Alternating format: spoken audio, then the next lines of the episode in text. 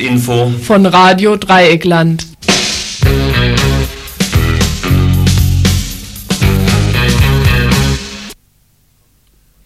Willkommen zum Freitagsinfo. Viel ist heute passiert. Viel mehr, als wir adäquat hätten recherchieren können. Denn am Freitag vor Weihnachten erzählen uns, wo wir auch anriefen, freundliche Anrufbeantworter, dass die Damen und Herren Sachverständigen in Ferien seien, dass dieses oder jenes Büro leider zurzeit nicht besetzt ist. Nun gut, statt einer Übersicht der nicht zu sendenden Beiträge nun die Themen von heute. Die Kommentare unseres Infos Statt reißerischer Nachrichten machen wir uns ein paar Gedanken zu den beiden Tops des Tages: das Brandenburger Tor und Rumänien. Gestern Abend wurde in Panama die nicaraguanische und die kubanische Botschaft von US-Truppen umstellt. Ein Telefongespräch mit Hans Roche aus Panama. Nachrichten aus Euskadi, dem Baskenland, unter anderem über Demonstrationen gegen den Militärdienst für, die, für den Unterdrückerstaat Spanien das Schengener Abkommen wurde 1985 in Schengen in Luxemburg vereinbart. Die BRD, Frankreich und die Benelux-Staaten Ziel: schrittweiser Abbau von Grenzkontrollen. Warum ein Zusatzabkommen am letzten Freitag nicht unterzeichnet werden konnte, ähm, schildert uns Thilo Weichert von den Grünen in Freiburg. Zu uns ins Studio gekommen sind zwei Betroffene der Bleiverseuchung im Greta-Gelände: Sabine, eine Erzieherin der Kita, und Cello, Vater eines Kitakindes, berichten nachher von einem Gespräch mit Vertretern der Stadt. Und zum Schluss ein Bericht über den Prozess gegen Besetzer des Liegenschaftsamts in Stuttgart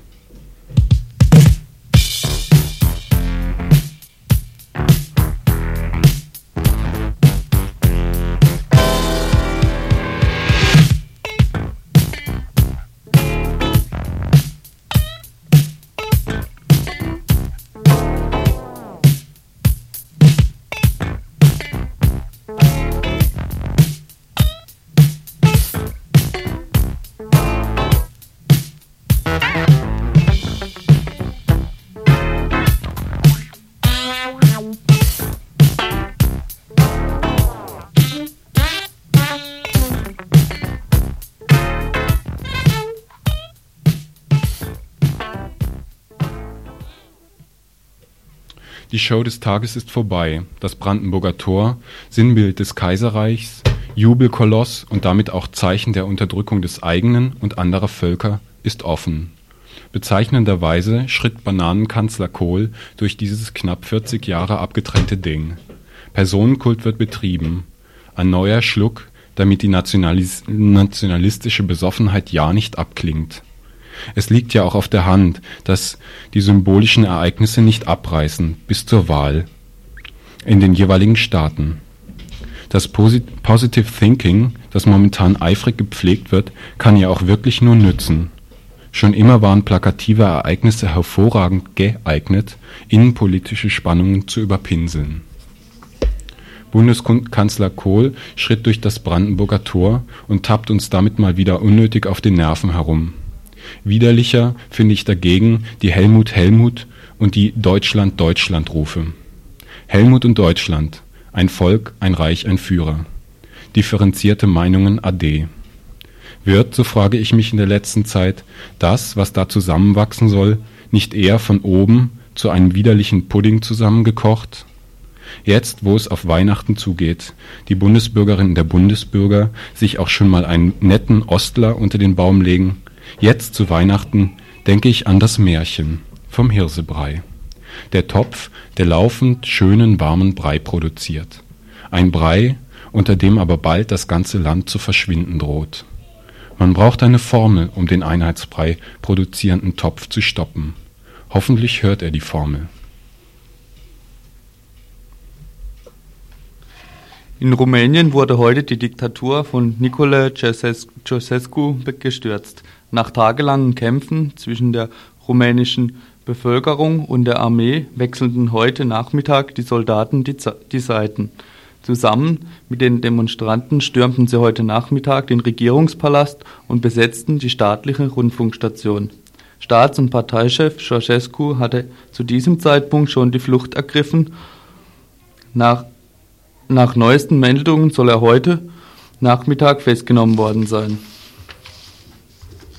Ausgelöst wurde das Umschwenken der Armee durch den Tod von Verteidigungsminister Milea. Offiziell soll er Selbstmord begangen haben, nach anderen Angaben soll er standrechtlich erschossen worden sein. Hatte die Armee noch kurz, noch kurz zuvor auf die protestierenden Massen geschossen, so reihte sich das Militär nun in die Reihen der Demonstranten ein. Die Macht in Rumänien hat jetzt das Komitee des Nationalen Heils übernommen. Neuer Regierungschef ist der ehemalige Außenminister Manescu. Er stand bisher wegen Kritik an Ceausescus Staats- und Wirtschaftspolitik unter Hausarrest. Aber trotz dem Sturz von Ceausescu geben sich die Anhänger des Diktators nicht geschlagen. Einheiten der gefürchteten Sicherheitspolizei und der Leibgarde bewegen sich mit Panzern auf Bukarest zu. Auch in Hermannstadt kämpfen Ceausescu-Anhänger und Armee um die Macht. In Rumänien herrscht Bürgerkrieg. Das letzte diktatorische Regime im Ostblock tritt nicht freiwillig von der Bühne ab, sondern verteidigt sich bis zuletzt. Nicht vergessen ist die blutige Niederschlagung des Volksaufstands in Brasow vom 15.11.1987. Damals wehrte sich die Bevölkerung gegen die Politik der Dorfsystematisierung. Dieses 1988 verkündete Programm hatte die teilweise oder gar vollständige Zerstörung der als rückständig eingestuften Dörfer zur Folge. Die jetzigen Demonstrationen hatten vor einer Woche in Timisoara begonnen, eine Stadt im Bezirk Timis an der ungarischen Grenze. Auslöser waren die Solidaritätskundgebungen der dortigen Bevölkerung gegen die beabsichtigte Deportation des evangelisch reformierten Pfarrers Laszlo Tökes. Der ungarischstämmige, der ungarischstämmige Pastor hatte im Juli gegen die Romanisierung seiner Gemeinde aufgerufen. Doch es blieb nicht bei diesem Protest der ungarischstämmigen Bevölkerung. Der Protest, der Protest ist längst keine Nationalitätenfrage mehr. Die Unzufriedenheit der gesamten rumänischen Bevölkerung entlädt sich jetzt gegen das stalinistische Terrorregime von Ceausescu. Die Willkürherrschaft des 71-jährigen Ceausescu, dem liebsten Sohn des Volkes, ist jetzt beendet. Doch die Ursachen für Misswirtschaft, Armut und Unterdrückung sind damit noch lange nicht beseitigt. Eine Änderung der bestehenden Zustände setzt die Beseitigung der bis jetzt bestehenden Machtstrukturen und der an ihnen bisher profitierenden Staatsträger voraus. Die Bildung von Oppositionsgruppen war bisher nicht möglich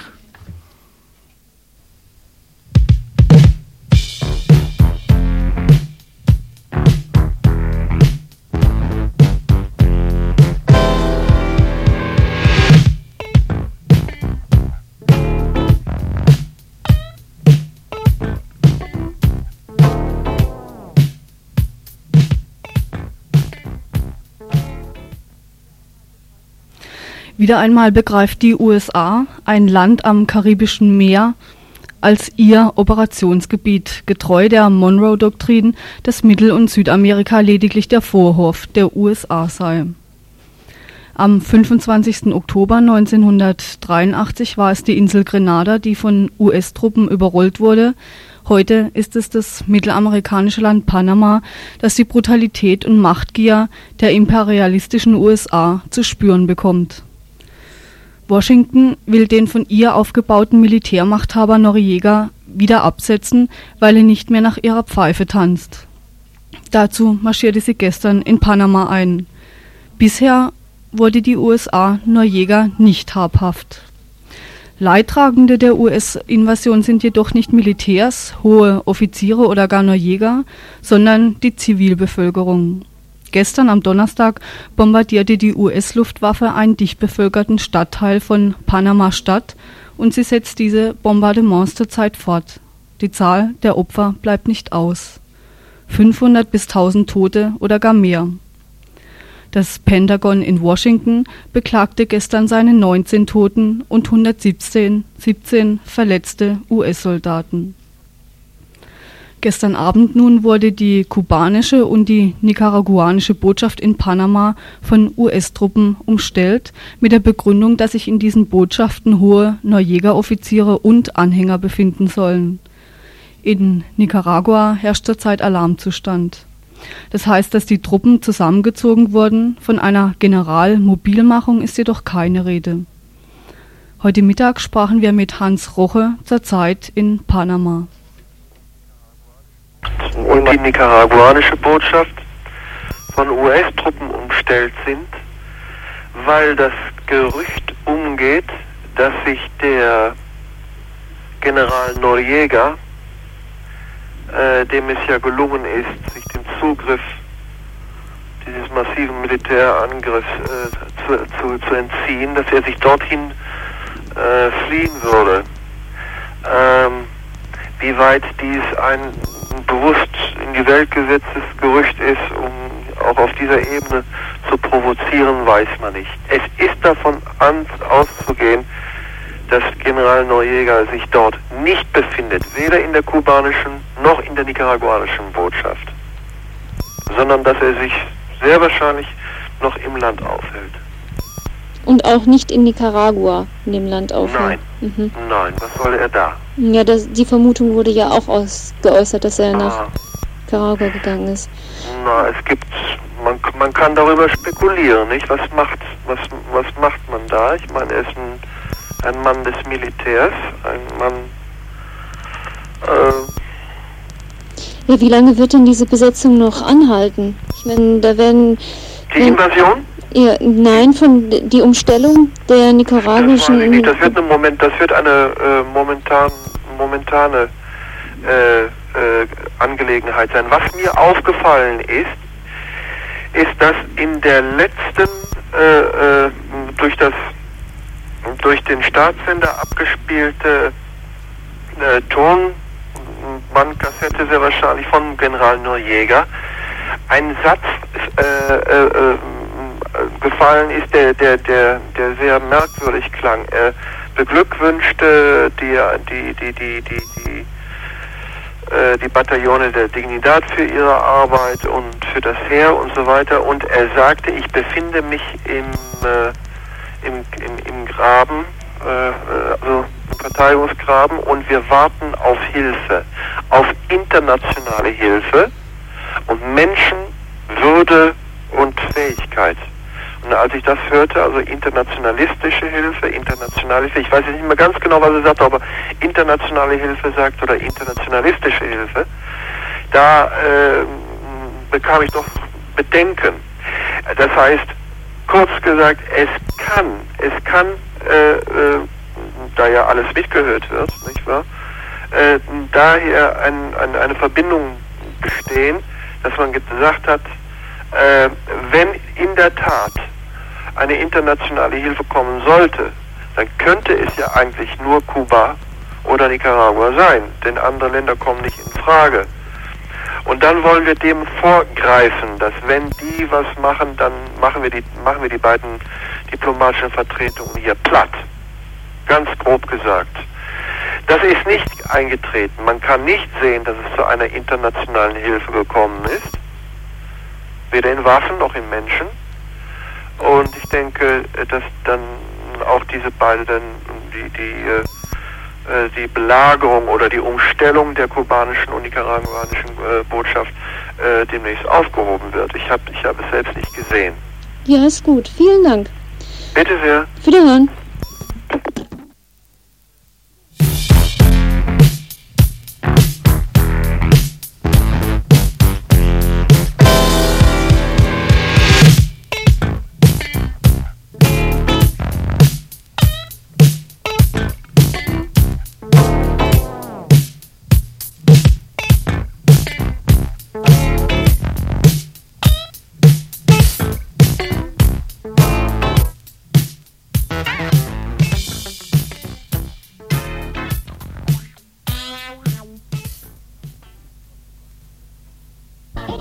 Nachrichten aus dem Baskenland, zunächst noch einmal ein Telefongespräch aus Donosti von unserer dortigen Korrespondentin. In Euskadi fanden weiterhin mehrere Demonstrationen gegen den Militärdienst statt. Ähm, diese Demonstrationen oder die Proteste dagegen fanden schon über das ganze Jahr verteilt statt. Es geht dabei wesentlich um das neue Gesetz der Kriegsdienst Ausreiseverweigerung, das keine politische Motivation oder Begründung äh, anerkennt, bei dem ein Gericht etabliert wird, das darüber entscheidet, wer verweigert und wer nicht, und mit dem der, also der Zivildienst eingeführt wird. Dieser Zivildienst dauert länger als der Militärdienst. Das Disziplin, ja die Disziplin, die Hierarchie und all diese, diese Verfahren sind genau wie beim Militär. Äh, über den Zivildienst werden darüber hinaus Arbeitsplätze vernichtet, die Zivildienstleistende dort eingesetzt werden und keine Arbeitsplätze neu geschaffen oder sogar vernichtet werden. Ähm, außerdem gibt es für die Zivildienstleistenden keine arbeitsrechtliche Absicherung, sie haben keine gewerkschaftlichen Rechte und ihr Lohn für die Arbeit, die sie ausführen, beträgt 900 Peseten im Monat, was dem, dem Sold der, der Militärdienstleistenden entspricht. Ja, soweit das Telefongespräch. Die neuesten Informationen zur Kriegsdienstverweigerung sehen so aus, dass der Ministerrat in der spanischen Regierung Anfang Dezember eine Vorlage bezüglich des Zivildienstes verabschiedet hat, die praktisch darauf hinausläuft, eine Amnestie für ca. 20.000 Jugendliche zu schaffen.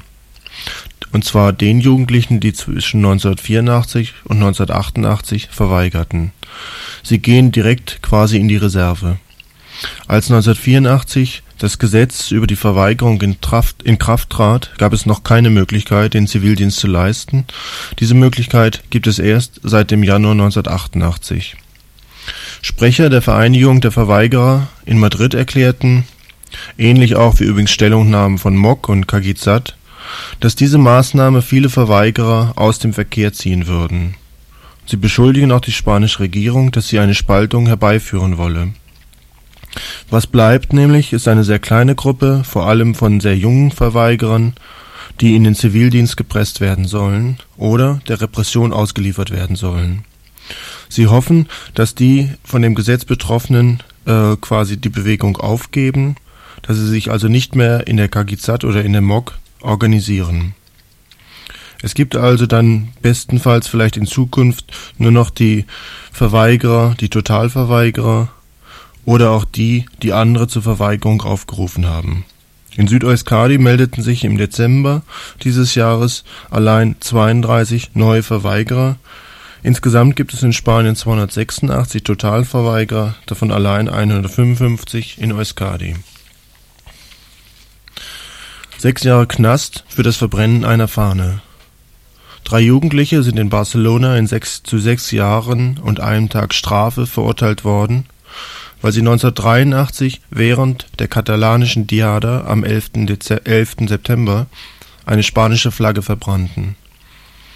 Der Berufung der Anwälte wurde nicht entsprochen.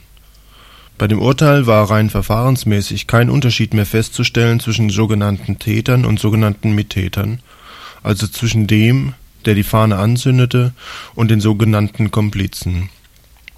Bei einem der Angeklagten wurde ein Flugblatt und ein Aufkleber mit interventistischer Propaganda gefunden, was als weiterer Beweis für seine Schuldigkeit gewertet wurde.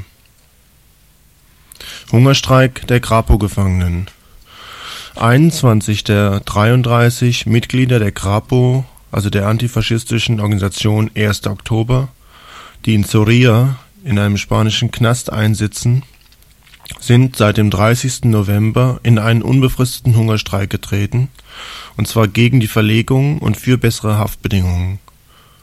In einem Brief an den Direktor der Vollzugsanstalten fordern sie die Zusammenlegung aller Gefangenen in einem Knast und machen Regierung und Strafvollzugsdirektion für die Folgen des Hungerstreikes verantwortlich. In dem Kommuniqué heißt es, der Grund für den Hungerstreik sei, dem Ziel der sozialfaschistischen PSOE, der Regierungspartei, entgegenzutreten, die politischen Gefangenen physisch zu liquidieren. Vor allem jene Gefangene, die Anfang November in über 20 Knästen des spanischen Staates verlegt wurden, wo sie geschlagen, gedemütigt, gefoltert, ja sogar über das Essen vergiftet wurden, wie es die Knastbullen von Almeria im letzten Sommer auch angedroht haben. Allen Genossen wird das Postgeheimnis gebrochen, die Knastbullen sind in den Sprechräumen bei den Gesprächen anwesend, sie sind 24 Stunden am Tag allein in den Zellen, ohne jemand anderes zu sehen oder mit jemand anderem sprechen zu können als nur allein mit den Knastbullen. Niederlande und Madrid. Innerhalb der letzten anderthalb Monate gab es in Holland allein vier Anschläge auf spanische Einrichtungen, bei denen in keinem Fall Personen betroffen wurden und zu denen sich jeweils die ETA bekannte. Am 24. Oktober gab es einen Bombenanschlag auf das Auto des spanischen Konsuls in Rotterdam, am 28. Oktober zwei Anschläge auf Büros der diplomatischen Vertretungen und erneut am 6. Dezember auf die Botschaft Spaniens in Den Haag. Die holländische Regierung vermutet lokale Unterstützung und sucht, sucht nach geeigneten Maßnahmen, den inneren oder den internationalen Terrorismus, wie sie das bezeichnen, zu bekämpfen. Haftstrafe für Plakat gegen Mord. Die Staatsanwaltschaft forderte neun Jahre Haft für das Kleben von Plakaten gegen den Mord an Mikkel Zabalza.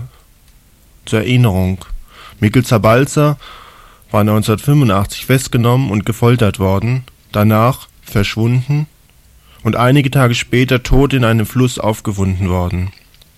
Daraufhin hatte es zahlreiche Protestaktionen, Demonstrationen und Generalstreiks gegeben. Die von Heri Batasuna, der baskischen Unabhängigkeitsorganisation herausgegebenen Plakate sind jetzt Gegenstand eines Verfahrens, bei dem der Staatsanwaltschaft oder der Staatsanwalt zunächst neun Jahre Haft für die drei Angeklagten forderte. Mehr als zum Beispiel für die Mitgliedschaft und natürlich auch wesentlich mehr als zum Beispiel die Folterer erhielten, die einen Festgenommenen zu Tode folterten. Die erhielten nämlich nur drei Monate. Im Verfahren hat die Staatsanwaltschaft ihre Strafandrohung nunmehr reduziert auf ein Jahr und zwei Monate, da sie es als erwiesen ansah, dass die Angeklagten zwar die Plakate klebten, nicht aber deren geistige Urheber waren. Ein Vorgehen gegen diese Urheber, die sogenannte Mesa Nacional von Eri Batasuna, sah die Staatsanwaltschaft im Moment nicht als opportun an. Und schließlich als letzte Meldung Unfall im, Anti Anti äh, in einem Atomkraftwerk Jarona. Das Atomkraftwerk Garona oder Garonja in der Provinz Burgos, 15 Kilometer von Miranda und 30 Kilometer von Gasteiz oder Vitoria entfernt und mit 20 Jahren das zweitälteste Atomkraftwerk, meldet am 6. Dezember erneut einen Schaden in einer Leitung, der, natürlich, so die Propaganda, keinerlei, keinerlei Gefahr darstelle.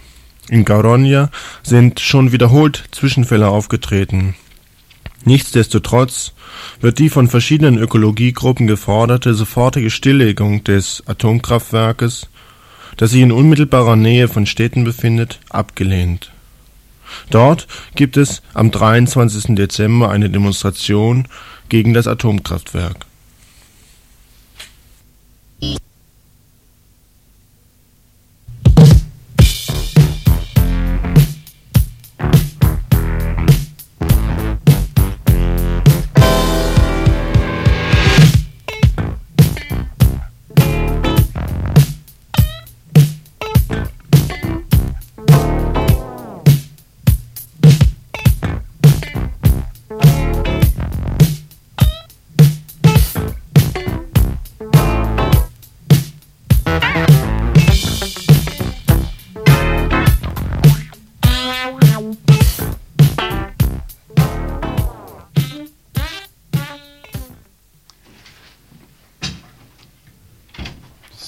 Gerade noch jemand durch. Das ist der Frank, der Schlingel. Okay, jetzt fangen wir an. Gestern um 14 Uhr, Zimmer 105. Die Eltern der Kita und der Lagerini und Bewohnerinnen des Blei- und Cadmiumverseuchten Greta-Geländes treffen auf Vertreter der Stadt. Eingeladen hatte die Stadt, um mit den Betroffenen weitere Schritte zu überlegen und den Kindertagesstätten konkrete Angebote zu unterbreiten. Cello, mit welchen Erwartungen seid ihr da hingegangen und was für Forderungen habt ihr gehabt? Tja, die Erwartungen, ich glaube, also da kann jetzt wenig dazu sagen, weil die waren sich zu unterschiedlich, um die jetzt so in einem so umfassend zu schildern. Äh, ich kann eher was zu den Forderungen sagen, also jetzt auch nicht, auch nicht so genau, weil der Forderungszettel irgendwie im Moment verloren gegangen ist. Im Großen und Ganzen bezogen sich die Forderungen darauf, dass wir schleunigst Ersatzräume fordern von der Stadt, Ersatzräume für die Kita und die Lagerini, Ersatzräume, die auch also den, den bisherigen Räumen entsprechen, in der Größe, im, ja, eventuell in der Lage auch, die äh, wir wollen auf jeden Fall Räumlichkeiten, wo nicht die einzelnen Gruppen voneinander getrennt werden oder sogar, was vom Jugendamt äh, gekommen ist, sogar einzelne Gruppen nochmal gesplittet werden, also die Kinder wahllos auf verschiedene Kindergärten verteilt werden. Äh, wir fordern auf jeden Fall auch zurück aufs Gelände zu kommen, wenn die Sanierungsarbeiten abgeschlossen sind. Äh, wir fordern oder haben gefordert auch, dass sofort Messungen gemacht, gemacht werden im ganzen Stadtteil, also im ganzen Grün, dass die Stadt diese Messungen auch finanziert und die Kosten übernimmt für die Messungen, die schon gemacht worden sind, äh, vor längerer Zeit schon von Leuten hier auf dem Gelände selber. Äh, zudem fordern wir Baustopp im ganzen Grün auch, solange einfach die, die konkrete Ursache für, die, für diese hohen Blei- und Cadmiumwerte noch nicht restlos bekannt sind. Das sind so im Wesentlichen die Kernforderungen gewesen. Tja, diese Forderungen habt ihr gestern vorgetragen. Sind die auf offene Ohren gestoßen? Äh, ja, die Ohren waren offen und die Herzen waren sicher sehr weit. Äh, was ganz konkrete Angebote der Stadt betrifft, äh, sie haben uns, also der Kita und der Lagerini, als Unterkunftsmöglichkeiten halt Herr Kologi persönlich zuerst gesagt, ja, also wir haben drei Angebote zu machen. Das erste ist, wir verteilen euch alle auf alle umliegenden Kindergärten hier in der Stadt. Das zweite Angebot war, was weiß ich, die Lagerinis werden in das Jugendzentrum Let's Fetz gesteckt. Das ist in Stühling an der Escholzstraße und wir sollen äh, in die Langemarkstraße oder wir regeln das halt sonst irgendwie. Ja, und dann waren wir erstmal ein bisschen platt. Tja, ähm, es stand dann auch auf dem Plan, mh, mm, dass ihr das, äh, dass ihr diese Orte besichtigt. Jedenfalls einen Ort habt ihr dann besichtigt. Ihr seid zusammengetroffen. Wer, wer war denn da alles von, den, von Seiten der Stadt vorhanden bei diesem Gespräch? Ja, bei diesem Gespräch waren also wirklich alle Repräsentanten da. Das Gesundheitsamt an erster Stelle, das Jugend- und Sozialamt mit allen repräsentativen Personen, die diese wunderschöne Stadt uns bietet. Es war Herr Brugger anwesend, es war die FGS da, das Liegenschaftsamt, das Bauverwaltungsamt oder Bauordnungsamt wahrscheinlich. Oh, ja, ich war, ja, ich war eigentlich richtig weg, was da so alles für uns aufgefahren worden ist. Ja, und das Tollste war, dass also das Gesundheitsamt praktisch, nachdem Herr Brugger eine Einleitung gemacht hat, eröffnet hat und Herr Steinitz, der Chef vom Gesundheitsamt, gemeint hat, dass unser Kehricht praktisch der Stein des Anstoßes gewesen ist. Leider ein bisschen zu spät, wie ich finde. Ja, und dann hat das Gesundheitsamt uns weiterhin erklärt, äh, dass es sich schon die Räume ja angesehen hätte und dass es eigentlich genau die Sachen wären, die für uns passen würden, dann haben wir schon so ein bisschen gedacht, naja, ein bisschen Hoffnung wird wohl sein. Ja, und dann kam das alles eigentlich ganz anders, nachdem wir dann mit einem Herrn vom Liegenschaftsamt eben in die Langemarkstraße gefahren sind und uns die Räume angesehen haben. Tja, wie sahen die denn so aus? Ja, die sahen so aus, ja, es fällt einem eigentlich schwer, da die richtigen Worte zuzufinden, um nicht ausfallen zu werden. Es war ein langer, dunkler Schlauch, der an der Ostseite zwei Fenster hatte, die vergittert sind zum Schutz vielleicht für Leute, die raus wollen, vielleicht auch für Leute, die rein wollen. Ähm, er war nieder, sicher 2,30 Meter oder 2,20 Meter, wahrscheinlich eher 2,10 Meter. Und sollte angeblich ich glaube, 80 Quadratmeter haben. 120. Oder 120 höre ich gerade, ja, also 120 sollte er haben und es sollte keinerlei Einschränkung für uns sein. Wir sind halt da gewesen. In diesem Raum befinden sich also so Stützpfeiler für die Decke, beziehungsweise halt für den Boden des darüberliegenden, was weiß ich, Gebäudes, Hauses. Ähm, es ist alles sehr dunkel, Rohre ziehen sich irgendwie wie so kleine, was weiß ich, Wegweiser über die Decke. Es gibt so kleine Räume, die überhaupt kein Fenster haben. Äh, eine Küche, die aus einer ramponierten Spüle, einer noch nicht wohl funktionsfähigen Waschmaschine und einem Klapptisch besteht. Und einen für uns als Babygruppenzimmer doch sehr geeigneten, laut Gesundheitsamt, dunklen Zimmer, das ein ganz winziges kleines Fenster hat und vor dem Fenster befindet sich direkt eine Betonmauer, dass auch nicht zu viel Licht reinkommt. Wie gesagt, das sollten also die Räume sein, die für uns laut Gesundheitsamt doch geeignet sind. Für eine Kindertagesstätte ist natürlich doch noch viel mehr nötig. Da sind ja auch Krabbelräume, Toberäume, extra Toberäume äh, sinnvoll, äh, vor allen Dingen nötig. Ähm, eben auch ein Wickelraum und so weiter, eine große Küche, Möglichkeiten zu waschen und so.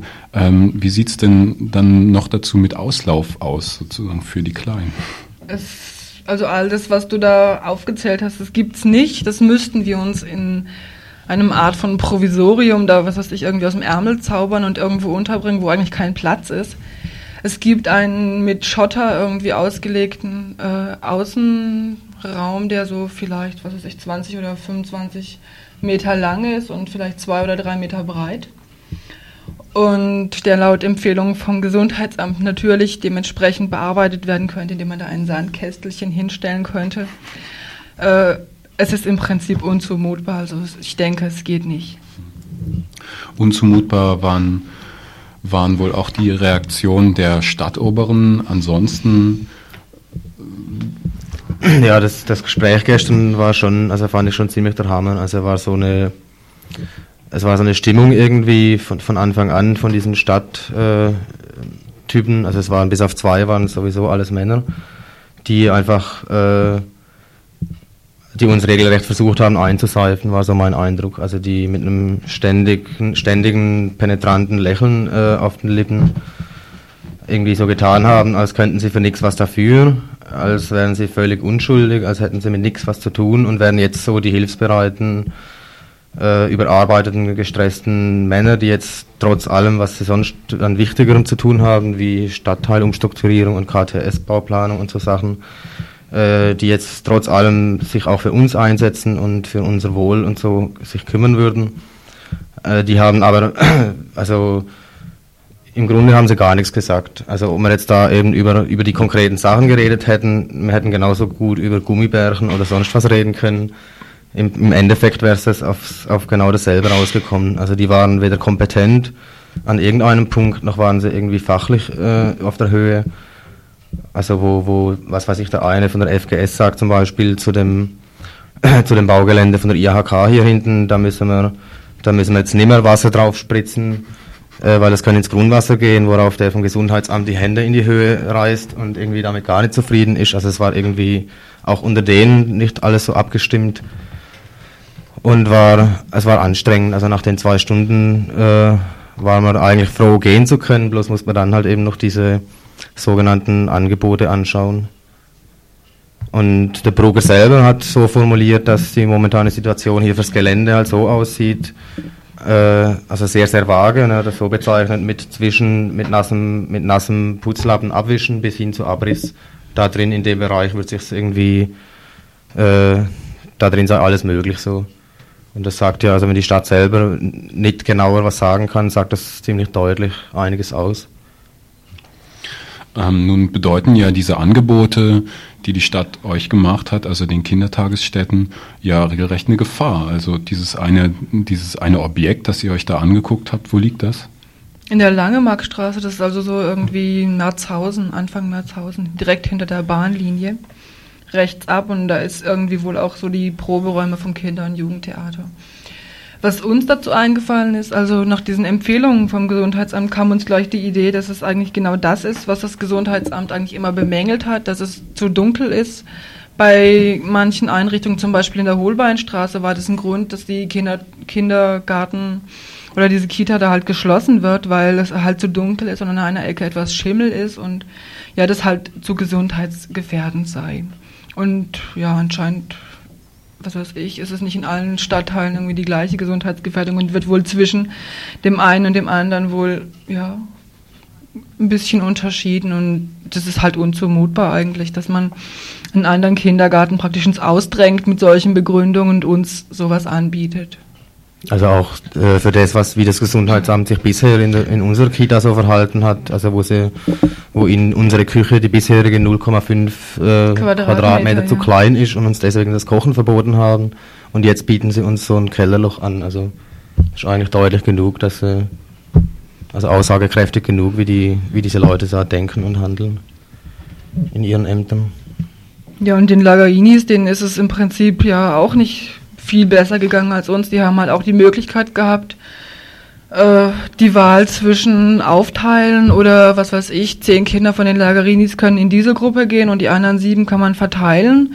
Und dann haben sie also noch das knallharte Angebot bekommen, dass in Landwasser in, in einem Viergruppen-Kindergarten eine Gruppe freistehen soll, die man ja mit der Lagerini besetzen äh, könnte. Dann sind die da hingefahren, haben sich das angeguckt und stellt sich halt raus, dass es eigentlich kein freier Raum ist, sondern dass die, ja, die Kindergartenleute und Kinder den halt nutzen, um halt so ihre bedrängte Raumsituation damit halt ein bisschen zu entspannen. Und dass man den eigentlich nicht mit einer anderen Kindergruppe besetzen kann, weil man denen praktisch den Raum dann wegnimmt. Ähm, momentan, denke ich, ist noch die Stadt tatsächlich, könnte im Licht dastehen, dass es, dass sie halt selber in so einer bedrängten Situation ist und macht, macht ja auch heftig den Eindruck, dass sie ja wirklich alles Mögliche tun und, und so, aber halt aufgrund der schlechten Wohnraumsituation vielleicht doch nicht so viel rausgekommen ist. Ähm, eine eurer Forderungen war ja auch, dass ihr letztendlich natürlich wieder auf das Gelände zurück wollt, dass hier doch immer noch die Kinder am besten aufgehoben waren, auch, auch von der Einbindung hier in, die, äh, in, in das soziale Leben hier. Mhm. Was haben denn die Stadtleute dazu gesagt? Wie, wie gedenken sie eigentlich mit dem Greta-Gelände umzugehen? Also speziell zum Greta-Gelände haben sie halt gesagt, dass der Hof saniert wird irgendwann. Sie wissen noch nicht genau wann, weil da würden noch diese Verhandlungen halt mit den Eigentümern, wie zum Beispiel, was weiß ich, der Baukoop und dem Herrn Ramelow irgendwie im Vordergrund stehen, aber irgendwie würden sie wohl sanieren. Und es ginge da um 100.000 Marksbeträge und da könnte man ja nicht so leichtfertig drüber entscheiden, da man ja auch den Haushalt irgendwie im Auge halten müsste.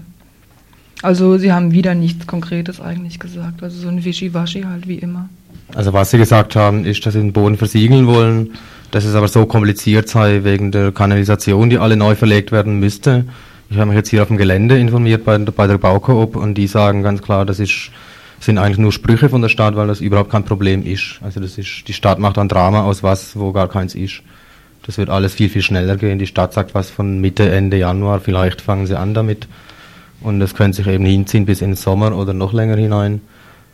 Und wenn man mit anderen Leuten redet, die von Bauen genauso viel, wenn nicht noch mehr Ahnung haben, was eben nicht unbedingt um Profit, Profit geht, äh, die können einem auch ganz andere Auskunft geben.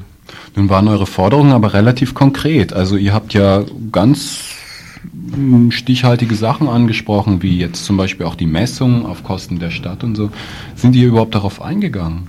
Also zu den Messungen, Messungen haben sie mittlerweile selber wohl angeleiert, auch, in der Umgebung, also nicht im ganzen Stadtteil, wie wir es fordern, sondern im Altersheim, glaube ich, in der Belfortstraße, äh, also in, in, der, in der Umgebung vom, vom Gredergelände auch. In den Faulerhäusern haben sie wohl schon gemessen, da haben wir darauf bestanden, dass wir die Werte auch kriegen. Das haben sie zwar abgetan, erst von wegen die Leute, die das, äh, die dafür zuständig sind, die würden es kriegen. Der Brugger hat dann doch gesagt, wir würden es noch kriegen. Also da scheint sich schon was zu tun zu der Forderung, die Übernahme der Kosten von, den, von uns schon gemachten äh, Untersuchungen, das haben sie schlichtweg abgelehnt. Da haben sie zum Teil auch ziemlich arrogant drüber gelächelt, irgendwie, wie, wie wir überhaupt da drauf kommen würden, weil sie, sie haben ja, sie sind ja unschuldig, sie haben das Gelände ja nicht, nicht verbleit, so mhm. in dem Stil. Und gut, sie wollen es nochmal prüfen, aber die Haushaltskasse und so ist halt nicht so äh, gut be, ist nicht so gut ausgestattet. Also da denke ich, werden sie sich schon versuchen auszureden. Und ich denke, bei allen Forderungen ist ganz klar, äh, vom Fordern allein, also schriftlich fixieren und der Stadt vor die Nase halten, tut sich überhaupt nichts. Es ist ganz klar, dass man äh, bei allen Forderungen jetzt nicht nur bezogen auf die Kita und Lagerini, sondern aufs ganze Gelände, dass man da auch Druck machen muss, sehr wohl Öffentlichkeitsarbeit und auch Druck machen muss. Jetzt ist es auch so, dass die gestern waren Elternabend auf der Kita und da haben wir auch überlegt, damit anzufangen, mit Öffentlichkeitsarbeit und Druck und rufen dazu auf, am 28. Dezember, da ist die katholische Kirche auf die glorreiche Idee gekommen, äh, ich glaube zehn Minuten bundesweit die Glocken bimmeln zu lassen. für den Schutz des ungeborenen Lebens und das äh, trifft natürlich, ist irgendwie ein bisschen makaber. Wir wollen da hingehen und demonstrieren für das geborene Leben, weil es ist ja erstmal, ist schon mal da und wollen eine Aktion machen, eine Kundgebung, eine Demo, wie auch immer, unter den Hauptparolen weg mit Blei und Cadmium, weg mit Paragraph 218, Wohnungen für alle, Greta-Gelände bleibt und Kita sowieso und Lagrini sowieso auch. Und die genaue, der genaue Termin ist noch nicht bekannt, weil das, wann die genau die Glocken läuten, ist noch unsicher, aber das wird dann sicher hier bekannt gegeben, im Radio oder auf dem Gelände. Tja, das wär's.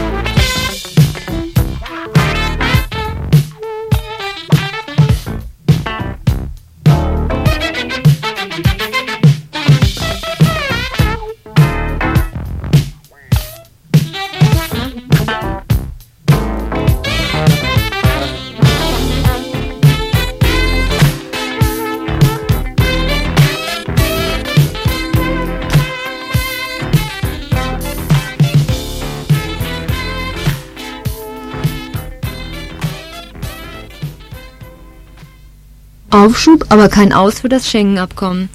Letzte Woche Freitag hat die Bundesregierung die Unterzeichnung eines Zusatzübereinkommens zum Schengener Abkommen von 1985 zurückgestellt. Mit dem Zusatzübereinkommen sollte ein völliger Wegfall der Grenzkontrollen zwischen den Partnerstaaten Frankreich, der Bundesrepublik und den Benelux-Staaten bis 1991 erfolgen. Zudem sollten entsprechende polizeiliche Kompensationsmaßnahmen, um unter anderem angeblich erhöhter Kriminalität vorzubeugen, geregelt werden Polizeiliche Kompensationsmaßnahmen heißt die Intensivierung der polizeilichen Zusammenarbeit zwischen den Schengen-Staaten auf Kosten des Datenschutzes. Mithilfe des Schengen-Informationscomputersystems kurz SIS wird das erste transnationale Verbundnetz für den polizeilichen Datenschutz in Europa geschaffen werden. Wegen der Ablehnung der Partnerstaaten für die gewünschte Sonderbehandlung, also Einbeziehung der DDR, wurde die Unterzeichnung verschoben Differenzen über den Status der DDR-Bewohnerinnen ließen sich nicht beilegen. Für die Bundesregierung sind die DDR-Bewohnerinnen keine Ausländerinnen, aber für die Partnerstaaten ist die deutsch-deutsche Grenze als Schengen-Außengrenze anzusehen. Die Partnerstaaten, insbesondere die Niederlande und Belgien, befürchten, dass mit der offenen Grenze ein anhaltender Flüchtlingsstrom aus Osteuropa, besonders der DDR, zu erwarten ist. Hiermit wird das Prinzip des Schengener Abkommens deutlich eine Abschottung gegen Flüchtlinge wird betrieben. Es erfolgt keine Aufhebung der Grenzen, sondern eine Neufestsetzung der Außengrenzen. Das Projekt soll bis 1993 EG-weit ausgedehnt werden und fördert daher einen eurozentrischen Nationalismus.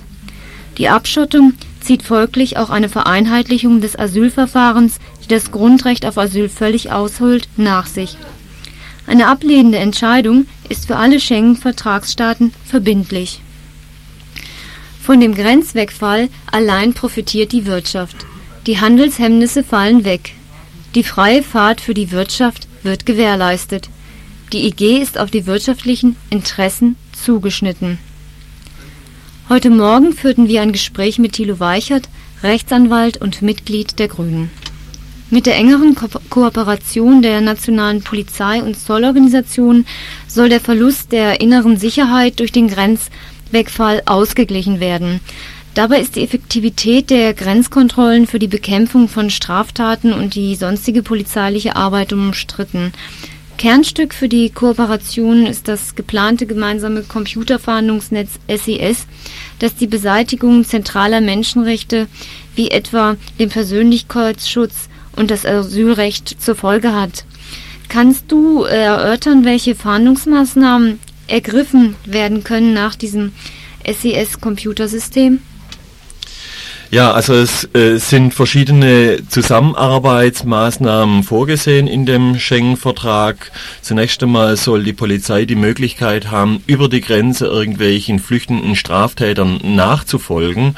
Außerdem soll auch die Möglichkeit bestehen, für ausländische Polizeibeamten auf äh, nationalem Gebiet, also auf fremdländischem Gebiet, äh, Observationen durchzuführen und Leute also zu beobachten.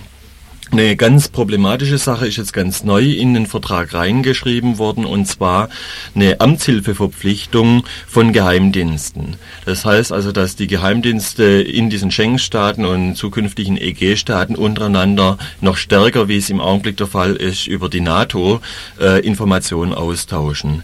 Und dann, äh, was natürlich äh, das Zentrale ist, ist die, der Informationsaustausch, Informationsaustausch auf konventioneller Ebene an der Grenze, dann aber auch äh, ähm, elektronischer Datenaustausch, insbesondere über dieses Schengen-Informationssystem. Das heißt, da werden Leute ausgeschrieben, europaweit und äh, als Ausländer, die also nicht über die Grenze dürfen, Asylbewerber, die abgelehnt worden sind oder eben vermisste Personen, die gesucht werden und schließlich äh, Straftäter, die gesucht werden. Und die, egal ob sie jetzt in Belgien oder in der Bundesrepublik und in Frankreich gefunden werden, werden also dann festgenommen ohne dass sie also da irgendwelchen Rechtsschutzmöglichkeiten oder so noch, äh, dass sie solche Rechtsschutzmöglichkeiten hätten. Ich hatte eben kurz angesprochen, dass das Asylrecht und Persönlichkeitsrecht beseitigt wird. Welche weiteren Beeinträchtigungen beinhaltet das SES? Welche Speicherungskapazitäten hat das überhaupt? Also die Speicherkapazitäten, die bewegen sich so knapp unter einer Million. Wobei äh, ich nicht glaube, dass also das System, so wie es zunächst mal konzipiert ist, auch lang so bestehen bleibt. Ich denke, dass also dieser Computer, der in Straßburg aufgebaut werden soll, sehr bald erweitert wird. Spätestens dann, wenn äh, die anderen Länder, die auch schon Antrag gestellt haben auf Mitgliedschaft in diesem Schengen-Vertrag, also insbesondere Italien, Spanien und Portugal, wenn die dabei sind, werden die sicher die Kapazitäten von dem Computer ausweiten und da gibt's auch gar keine Probleme. Also die haben jetzt schon Speicherkapazitäten vorgesehen, die viel zu gering sind für eigentlich die Gesamtkonzeption. Äh, ich denke aber, dass also so im Augenblick damit zu rechnen ist, dass also so etwa eine Million Personen EG-weit oder jetzt Schengen-Staatenweit äh, aufgenommen werden. Welche Beeinträchtigung hat das nochmal zur Folge? Äh, Beeinträchtigung zunächst einmal überhaupt nichts. Also man merkt es im täglichen Leben nicht. Aber wenn man dann zum Beispiel in äh, Frankreich festgenommen wird, ohne zu wissen weshalb, dann ist das sicher darauf zurückzuführen, äh, also nach einer Personenkontrolle, dass man also in diesem Schengen-Informationssystem ausgeschrieben ist. Die gravierendsten Folgen äh, sind für Ausländer äh, festzustellen. Also insbesondere für Ausländer, die nicht EG-Angehörige sind und die einer Visapflicht ausgesetzt sind. Solche Leute, die äh, können eben dann schon an den Grenzen abgewiesen werden und es besteht das große Risiko, dass die halt nicht nur nicht auf das Gebiet der Bundesrepublik kommen, sondern überhaupt nicht mehr in das EG-Gebiet reinkommen. Flankierend dazu gibt's noch eine Regelung in dem Schengen-Vertrag, wonach die Transportunternehmen, also insbesondere die Fluggesellschaften, verpflichtet werden, äh, abgelehnte oder abgeschobene Personen, die ohne Visa eingereist sind, äh, wieder zurück zu transportieren, verbunden noch mit dem Bußgeld. Das bedeutet, jetzt werden die Fluggesellschaften zu den Schergen, zu den Bütteln gemacht von der Polizei und von Grenzbehörden. Also dadurch wird auch die letzte Möglichkeit für Asylbewerber hier in die Bundesrepublik und nach Europa überhaupt reinzukommen, wird weggenommen. Also ein Rechtsschutz für Asylbewerberinnen existiert nicht. Wie ist es denn mit dem Rechtsschutz für EG-Bewohnerinnen? Es gibt ja keine ausreichenden Datenschutzkontrollinstanzen, mhm. da zumal Belgien das überhaupt keine Datenschutzregelungen besitzt, sich dagegen wehrt. Also das ist ein großer Hammer. Und zwar zunächst einmal sieht es sehr wunderbar, toll aus. Und zwar heißt es da in dem Vertrag, man kann in jedem Staat Rechtsschutz beantragen. Und zwar aufgrund des nationalen Rechts. Dann heißt es aber weiter in dem Vertrag, nationale Vorbehalte, zum Beispiel bei Auskunftsbegehren oder so, gelten auch weiter. Und jetzt ist nun mal das Problem, dass es in vielen Ländern überhaupt kein Datenschutzrecht gibt. Also gerade im Polizeibereich ist nicht nur Belgien, sondern ist es auch äh, Luxemburg und Niederlande. Die haben nur ein allgemeines Datenschutzrecht. Und außerdem äh, sind in diesen Gesetzen auch in der Bundesrepublik Ausnahme passen, äh, Formeln vorgesehen, wonach also bei Polizeidateien die auf äh, Rechtsschutz verweigert werden kann und Informationen äh, verweigert werden können. Das bedeutet im Endeffekt, gerade bei Verhandlungscomputern ist es besonders problematisch, weil die ja möglichst geheim gehalten werden sollen, die Ausschreibung, dass also da kein Rechtsschutz besteht. Ein größeres Problem ist meines Erachtens noch äh, darin zu sehen, dass äh, ein Rechtsschutz über die Verhaftung die man dann in Frankreich oder irgendwo anders erlebt, auch nicht hat, weil die Ausschreibung ja nicht durch die Frankreich stattgefunden hat, sondern durch die Bundesrepublik. Und die Franzosen praktisch nur den Befehl oder den Wunsch der Bundesrepublik ausüben also ausführen. Also da geht's dann, da gibt's, kann es gar keinen Rechtsschutz mehr geben. Rechtsanwälte und so haben auch ganz, ganz eingeschränkte Informationsmöglichkeiten und Klagemöglichkeiten. Also äh, da wird der Polizei, wird der Exekutive insgesamt sehr viel an Kompetenzen gegeben und wird den Bürgern und seinen Vertretern, also Rechtsanwälten von Bürgern, wird weggenommen. Ja. Wie ist das denn nun, um mal auf diese Verschiebung zurückzukommen, dieses äh, Zusatzabkommens? Ist das vielleicht nicht ein äh, vorgeschobener Grund, gerade von den Niederlanden, dass äh, DDR Einwohnerinnen in äh, die Niederlande strömen könnten. Kann da nicht irgendein anderer Grund hinterliegen? Das ist richtig. Also äh, als ich das gehört habe, dass jetzt die äh, Holländer und die Belgier Angst hätten, dass die großen Flüchtlingsströme aus der DDR kommen, da habe ich also eher etwas äh, skeptisch lächeln müssen. Äh, Hintergrund ist, dass in Holland gerade die Regierung gewechselt hat, die Mehrheiten im Parlament gewechselt haben und äh, jetzt eine sozialistische Regierung dran ist, die also etwas äh, oder eine sozialdemokratische Regierung dran ist, die also etwas kritischer gegenüber diesen Plänen, äh, Schengen-Plänen ist, wie die vorherige konservative Regierung. Und auch schon die konservative Regierung hatte Probleme damit und Jetzt war aber dieser Vertrag schon äh, verabredet war ähm, mehr oder weniger unterschriftsreif gemacht und dann haben jetzt offensichtlich sowohl äh, die Niederländer als auch die Franzosen einen Vorwand gesucht, um also das Ding nochmal rauszuzögern, um nochmal nachverhandeln zu können. Und da kam jetzt die Entwicklung in der DDR und im Osten insgesamt äh, eigentlich gerade zu Pass und die haben also jetzt das als Argument genommen, was auch der bundesdeutschen Öffentlichkeit gut verkauft werden kann. Also das Problem ist, dass dieser Schengen-Vertrag von der Bundesrepublik ganz massiv forciert wird und also dass vor allem Frankreich, was Datenschutzdinge angeht, aber auch ähm, Holland, insbesondere was Rauschgiftsachen angeht, sehr, sehr große Vorbehalte haben. Also da wird ja auch eine Vereinheitlichung von verschiedenen Rechtsgebieten, zum Beispiel auch der Bekämpfung des Rauschgiftsrechts geplant. Und da ist das liberale Rauschgiftrecht in Holland natürlich nicht vereinbar mit dem drakonischen und restriktiven Recht in der Bundesrepublik. Also dieser äh, Vorwand ist äh, eher vorgeschoben. Ich denke, gerade auch wenn man das, die Hintergründe sieht, hat man auch so ein bisschen noch eine Hoffnung, dass man da was verhindern und verändern kann. Mhm. Welche Fahndungsmethoden werden denn in der G heute schon bei der polizeilichen Zusammenarbeit angewendet? Welche Speicherungsmethoden? Also ich erinnere nur an das Trevi-Abkommen mhm. von 1976. Also es gibt, äh, was Speicherung von äh, Polizeidaten angeht, gibt es noch keine Institution.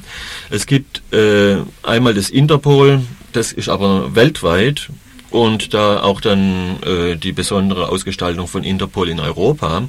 Daneben gibt's aber jetzt noch nicht einen direkten Computer, also wie er jetzt in Straßburg installiert werden soll. Das ist was Neues. Was es gibt, ist eine Zusammenarbeit der Polizei und zwar nicht innerhalb der EG, sondern außerhalb der Institution der EG. Also Trevi, was du angesprochen hast, das steht für Terrorismus, Radikalismus, Extremismus international, also ich habe es jetzt übersetzt vom Französischen. Ähm, diese diese Kooperationsvereinbarung Trevi, die hat eigentlich nichts anderes ähm, zum Ziel, als ja Informationen auszutauschen äh, wo das zum Beispiel sehr gut geklappt hat, wo auch die bundesdeutsche Polizei sehr zufrieden war, war die Informationsaustauschaktion zu den Fußball-Europameisterschaften letztes Jahr in Stuttgart, wo also dann die Informationen über die Hooligans und über die niederländischen äh, gewalttätigen Schlachtenbummler also problemlos hier in die Bundesrepublik rüber geschafft worden sind und wo dann die also auch permanent von der Polizei beobachtet werden konnten, sofort festgenommen werden konnten. Also da waren die Listen vorhanden und die konnten zugreifen. Ähm, also da wird schon einiges praktiziert äh, Zusammenarbeit auch in anderen Bereichen, wie zum Beispiel Verbindungsbeamte im Rauschgiftbereich, da haben die EG-Staaten, aber wieder außerhalb der EG-Institutionen äh, Kooperationen vorgesehen, dass sie zum Beispiel in Produzentenländern von Rauschgift dann gemeinsame äh, Ermittlungsbeamte einsetzen oder dann gibt es auch gemeinsame Verhandlungsaktionen innerhalb dieser Trevi-Staaten. Aber das Ganze ist also bisher noch äh, ja, mehr informell. Und jetzt mit dem Schengen-Vertrag soll es also zum ersten Mal auch ja, gesetzlich festgeschrieben werden und auch zur Verpflichtung gemacht werden für die verschiedenen Staaten.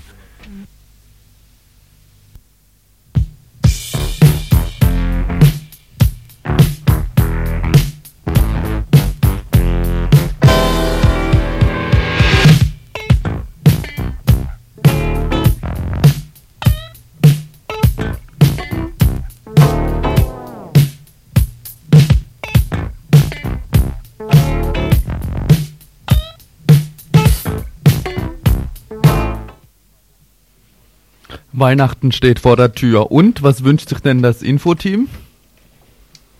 Tja, zum einen erstmal jede Menge mehr Mitarbeiterinnen und Mitarbeiter. Das wünsche ich mir auch. Das wünscht sich die Edith auch. Dann wünschen wir uns nicht mehr allzu viel Bleistaub über uns, unter uns, in uns, neben uns. Mit uns? Mit uns. Oh Gott, oh Gott. Nee, der hat nichts damit zu tun. Aber diese, Akt diese Aktion Weihnachtswunsch von uns hier gerade ganz kurzfristig gestartet, wesentlich angenehmer als die Aktion Weihnachtswunsch, die uns jedes Mal aus der BZ entgegenstrahlt. Ähm, diese Aktion Weihnachtswunsch von uns ähm, beinhaltet vor allem auch noch den Wunsch nach mehr Mitgliedern bei Radio Dreieckland. Mitglied werden kann man bei Radio Dreieckland für 40 bzw. 80 Mark für meistverdienende 80 Mark Mitglied kann man werden durch Anrufen hier in Freiburg in die 0761. Ähm, tja, und dann die. Ja, entweder im Studio 31028 oder im Freundeskreisbüro. Und jetzt wird es schwierig. Oder im Infobüro 32 32 4. Nein, da besser nicht, weil da sind wir eh überlastet und wenn dann noch die hunderte von Mitgliedern dann anrufen, dann wird es zu viel. Oder ihr könnt eure Mitgliedsbewerbung, die ihr ja in jeder Kneipe findet, in jedem Info aktuell, könnt, Passbild und ähm, Ausweis. könnt ihr unter unseren Weihnachtsbaum in Infobüro legen, der dort stehen wird bis... Oh. Bis ewig. Bis auf ewig. Okay. Tja, mh, verantwortlich für die heutige Sendung, ach ja, was ich noch dazu sagen möchte, wäre, Mensch, dreh doch mal den Regler ein bisschen auf. Verantwortlich für die Sendung waren die Edith, der Ralf und der Christoph. Ähm, Veranstaltungshinweise zu dem heutigen lauen Abend gibt es heute gibt es nicht. Tja, und das war's wieder. Das Tagesinfo von Radio Dreieckland.